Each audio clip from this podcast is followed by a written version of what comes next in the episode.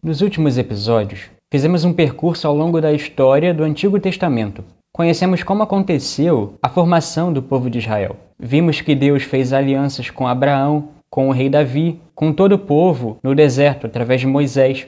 Conhecemos alguns momentos da história do povo de Israel, alguns dos quais foram marcados por derrotas e sofrimento. Ao longo do tempo, o povo de Israel foi cultivando uma esperança nas promessas de Deus, sobretudo na grande promessa que Deus havia feito no Antigo Testamento a respeito de uma nova aliança, uma aliança definitiva que seria inaugurada pelo Messias enviado. No Novo Testamento, São Paulo explica como aconteceu o pleno cumprimento das promessas da antiga aliança.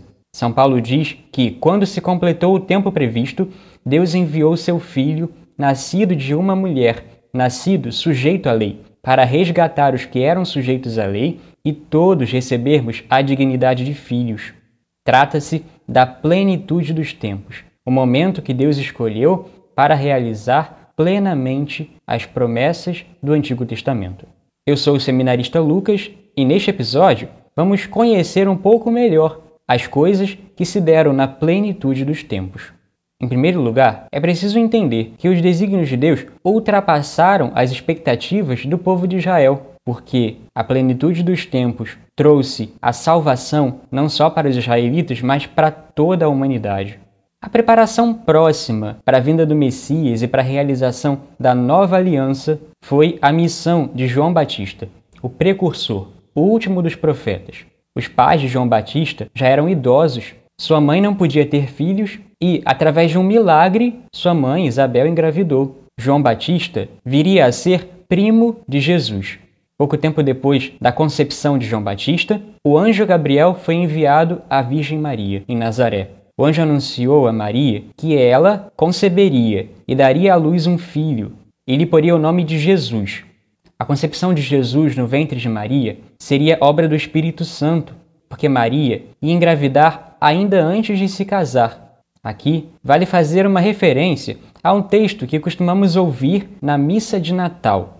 Trata-se das calendas de Natal, que dizem assim: Passados inumeráveis séculos desde a criação do mundo, quando no princípio Deus criou o céu e a terra e formou o homem à sua imagem. Depois de muitos séculos, desde que o Altíssimo pôs o seu arco nas nuvens, como sinal de aliança e de paz, 21 séculos depois da imigração de Abraão, nosso pai na fé, Treze séculos depois de Israel ter saído do Egito, guiado por Moisés, cerca de dois mil anos depois que Davi foi ungido rei, na Olimpíada 194, no ano 752 da fundação de Roma, no ano 42 do império de César Otávio Augusto, estando o mundo todo em paz, Jesus Cristo, Deus eterno e Filho do Eterno Pai, concebido pelo Espírito Santo, nove meses depois da sua concepção, nasceu em Belém de Judá da Virgem Maria, feito homem.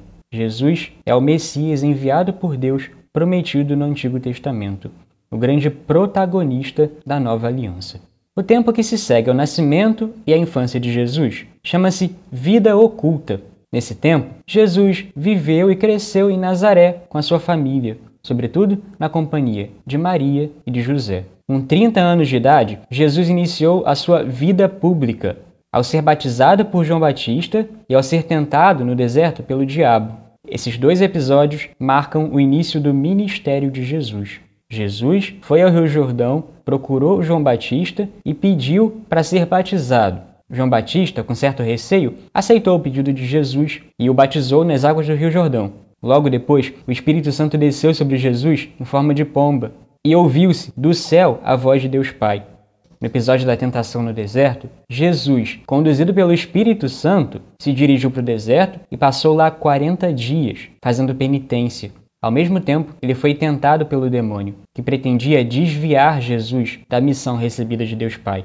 Ao longo de todo o seu ministério, Jesus ensinou, curou, fez milagres, expulsou demônios e reuniu alguns discípulos para o seguirem. Entre todos esses discípulos que Jesus reuniu, ele escolheu doze e os chamou de apóstolos. Os doze apóstolos receberam uma autoridade maior do que todos os outros discípulos. Desde o começo do seu ministério, Jesus sofreu algumas rejeições entre o povo judeu, principalmente por parte de dois grupos, os escribas e os fariseus. Os escribas eram homens estudiosos da lei, que conheciam muito bem os preceitos da lei de Moisés e que intervinham na vida do povo de Israel para que todos cumprissem perfeitamente a lei. E os que se pretendiam os cumpridores mais perfeitos da lei eram os fariseus, um partido de judeus conhecido especialmente pelo grande zelo em relação à lei de Moisés as tensões entre Jesus e alguns setores do judaísmo foram se agravando. As autoridades judaicas começaram a receber acusações contra Jesus e elas próprias começaram a fazer complôs contra Jesus.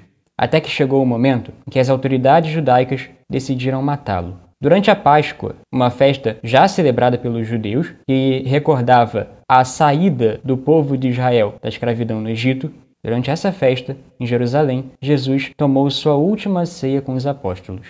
Nessa ceia pascal, Jesus deixou aos apóstolos a Eucaristia como o seu memorial, e logo depois Jesus foi entregue nas mãos dos inimigos por um dos apóstolos, Judas Iscariotes, o traidor. Jesus foi acusado diante do procurador Pôncio Pilatos, que por sua vez o entregou aos soldados para que Jesus fosse crucificado. Ele foi crucificado ao lado de dois malfeitores, num lugar chamado Calvário. Depois da sua morte, o corpo de Jesus, depositado no sepulcro, não foi mais encontrado após o terceiro dia. Jesus logo apareceu vivo, ressuscitado aos discípulos, e deu aos discípulos a missão de serem testemunhas da sua ressurreição. Depois de 40 dias, Jesus subiu ao céu diante dos discípulos. Acabamos de ver os momentos mais importantes da vida de Jesus: sua morte na cruz, sua ressurreição e sua ascensão ao céu. Chamamos esse mistério de mistério pascal. O evangelho que Jesus anunciou ao longo do seu ministério público foi confiado aos apóstolos depois da sua ascensão. A palavra evangelho significa boa notícia. O seu conteúdo fundamental, lá nas pregações de Jesus, era a chegada do reino de Deus. Jesus pregava o evangelho dizendo: Convertei-vos, pois o reino de Deus está próximo. A chegada do reino de Deus representava o cumprimento das promessas do Antigo Testamento, a realização do plano de salvação de Deus para toda a humanidade. Os apóstolos entenderam que no centro desse plano de salvação estava justamente o mistério pascal. Então, eles passaram a anunciar a mensagem de Jesus e contar sobre a sua vinda ao mundo e principalmente sobre sua morte e ressurreição. Era esse o evangelho anunciado pelos apóstolos. Os ensinamentos que os apóstolos deixaram foram, aos poucos, colocados por escrito. Assim, nós passamos a ter um evangelho escrito.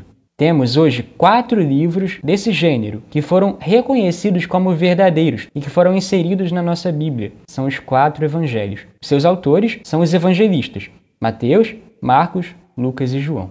Enfim, para encerrarmos esse episódio, queria trazer duas palavras de Jesus que encontramos nos evangelhos. Primeiro, Jesus, certa vez, elogiou os discípulos porque eles eram privilegiados por poderem presenciar a vinda do Messias. Ele disse: Felizes sois vós, porque vossos olhos veem e vossos ouvidos ouvem. Em verdade, vos digo: muitos profetas e justos desejaram ver o que vedes e não viram, desejaram ouvir o que ouvis e não ouviram. Podemos nos perguntar se os discípulos foram mais felizes do que nós por terem presenciado os acontecimentos da vida de Jesus. No entanto, também no Evangelho, Jesus disse certa vez: Felizes os que creem sem ter visto. Nós conhecemos pela fé, no testemunho dos apóstolos, a vida e os ensinamentos de Jesus. Portanto, também somos privilegiados na medida em que acolhemos com fé o Evangelho de Jesus Cristo.